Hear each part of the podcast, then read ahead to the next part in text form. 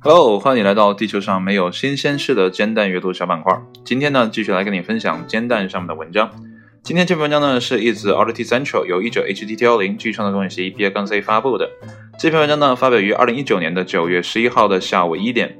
文章的标题呢，叫做《苏格兰怪病》，听到血液流动，眼球移动声。不知道呢，有谁能想得到这两个稀松平常的事情啊，竟然是有声音的？也不知道有谁能够描述一下这样的声音。不过呢，真的有人是可以听得到的。而这样的糟糕的境遇啊，真的让人觉得是很可怜的。那这样的怪病呢，到底是谁这么可怜得到了呢？闲话少叙，一起来看一下文章的正文是怎么说的。三十二岁的苏格兰妹子杰玛·凯恩斯已经不记得自己最后一次享受完全寂静的时候了。即使在没有外界噪音的情况下，他也可以听到身体内部的一切声音，无论是血液流过静脉的声音，还是眼球移动的声音。自打能记事起，凯恩斯呢就能听到来自身体内部的噪音，但直到他十几岁时将此事告诉母亲后，才意识到自己的与众不同。从那以后，他一直都在为此寻找一个合理的解释，但直到三年之前，医生们都无法正确诊断他的病情，并且呢，仅针对耳朵堵塞和鼻腔问题开了一点药，这些药物呢一点效果都没有。这位妹子不得不假定自己一辈子都不会知道自己的病症所在了。可幸运的是呢，她于2016年搬到了格拉斯哥，并且遇到了一位最终诊断出她患有双侧上半规管裂的专家。这种罕见的症状呢，意味着凯恩斯的两条耳道中呢都缺少了一部分微小的颞骨，这会影响他的听力与移动时的平衡。虽然医生建议他要尽快的接受手术以解决该问题，但是在去年九月将其右耳修复好之后，他将不得不等到今年下个月才有希望第一次体验到寂静。在少女时代，甚至成年不久后，这位三十二岁的妹子每次告诉医生自己能听到自己的血液流动、眼球移动和心跳声时，都会感觉医生们觉得自己有点疯，特别是因为她无法找出用于描述这些声音的正确词语。可想而知，不得不同时应对来自体内与外部的噪音，可能呢会令人非常紧张。但是呢，凯恩斯却一直试图让这些声音呢不干扰自己的工作和日常生活。有时这些声音呢会变得很吵，例如当他突然间快速移动眼球时，或者当他的心跳开始加速时。虽然呢这位妹子很喜欢跑步，但她的病情呢却令她难以如此，因为她的心率呢会随之上升，所听到的心跳声呢也会比平时更响亮。尽管知道自己冒有失去听力的风险。杰玛·凯恩斯呢，还是于去年九月接受了右耳道的矫正手术，并将在今年十月份对其左耳道进行另外一次手术。他希望在此之后呢，能够最终体验到适当的宁静。文章呢到这儿就结束了。这呢绝对称得上是一个非常奇怪的病，因为呢，在我们日常的认知当中呢。几乎不几乎不会想象会有这样的一个疾病。那这个疾病的名字呢？我再念一下哈，叫做双侧上半规管裂。这个名字读起来都很拗口。那有人呢，竟然不幸的得到了。所以呢，呃，真的是非常的糟糕。也不知道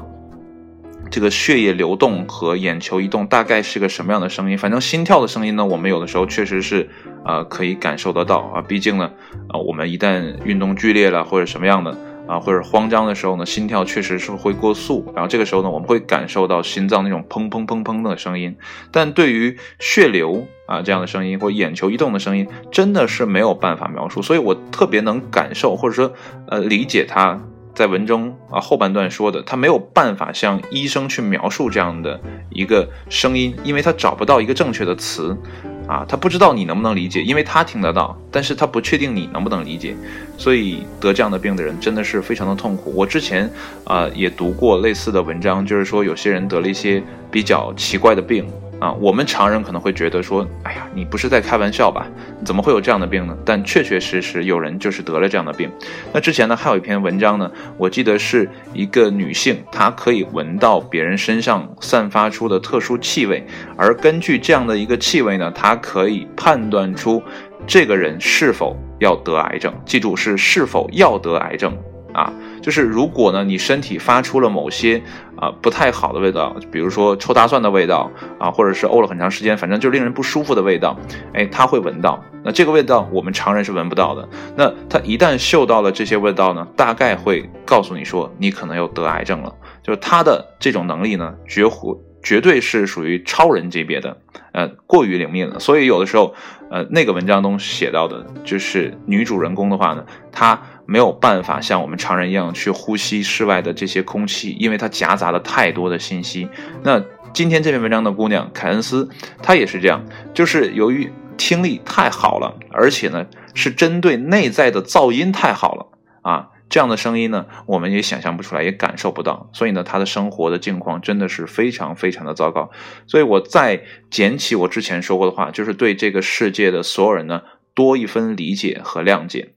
呃，我之前有在之前的节目有说过这样的话哈，所以呢，我现在看问题的时候呢，呃，很少会去从某一个方面一直深挖下去，而尽量是从两个方面啊、三个方面，或者是更多的维度呢去思考我当前遇到的这个人或者这个事情。当然，有的时候情绪上来会对某些事情做出比较恶意的评价，我这样恶意的评价呢，无非是想唤起人们的共鸣。啊，这是一种手段，一种用情绪影响别人判断的手段，仅此而已。但我自己看问题的时候呢，会尽量去公正和客观。就像我录节目的时候，尤其录煎蛋的时候呢，我尽量去客观公正的，因为这个文章本身呢，并没有啊太多的主观因素啊，它只是一篇报道而已。那不像呢，我录你该不该啊之前录的这个节目啊，那里面就会存在很多的情绪啊，因为我看到了世界上存在某些不公正的。但是我记得。在之前的节目啊，该不该的那种板块里呢，我也说过